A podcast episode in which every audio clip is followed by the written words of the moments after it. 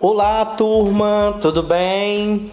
Eu aqui novamente, Luiz Carlos, aluno do curso de Ciências Biológicas da Universidade Estadual do Ceará, do Polo de Beberibe, EAD. Tudo bem? Hoje a gente vai falar um pouquinho de física a física aplicada à biologia, né?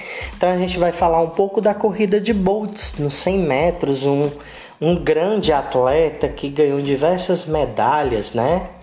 Então assim, gente, a temperatura de um corredores, né?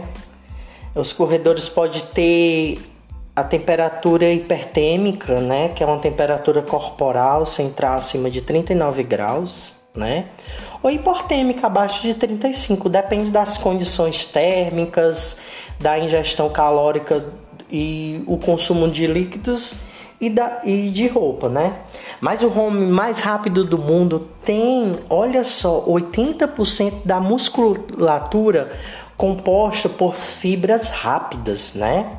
No qual, né, a gente, esse músculo contém que chamamos de fibra muscular de concentração rápida, músculos fortes, poderosos e rápidos na concentração, mas também de fácil fadiga. A maioria de nós temos cerca da metade de músculo com fibras rápidas e metade com fibras lentas, sendo que ele, como eu falei, tem 80% da sua musculatura, né?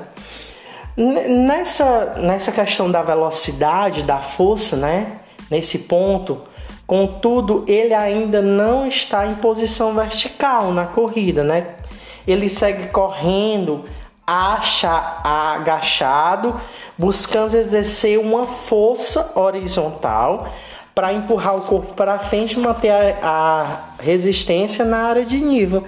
Essa força horizontal para empurrar o corpo para frente e manter a resistência na área em no maior em, em nível mínimo possível, né? E os atletas também chegam à fase da manutenção da corrida quando ele alcança uma velocidade de cerca de 45 km por hora, o máximo que um ser humano pode atingir. Muitos também atletas não se preocupam com a questão da respiração, né? E isso os torna mais lento e com alta densidade do oxigênio.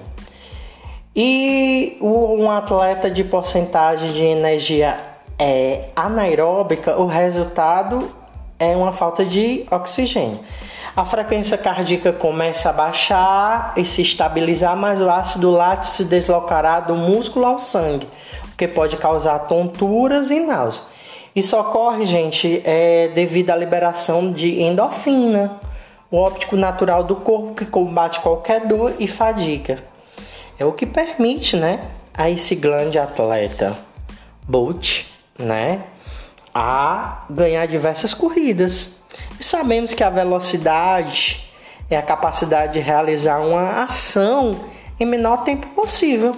Então é isso que ele usa, né?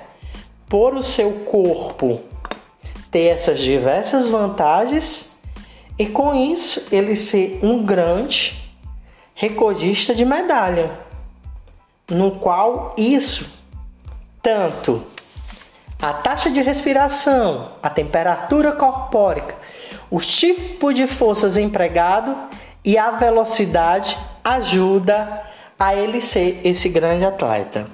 Uma boa noite para todos e um grande abraço. Até a próxima.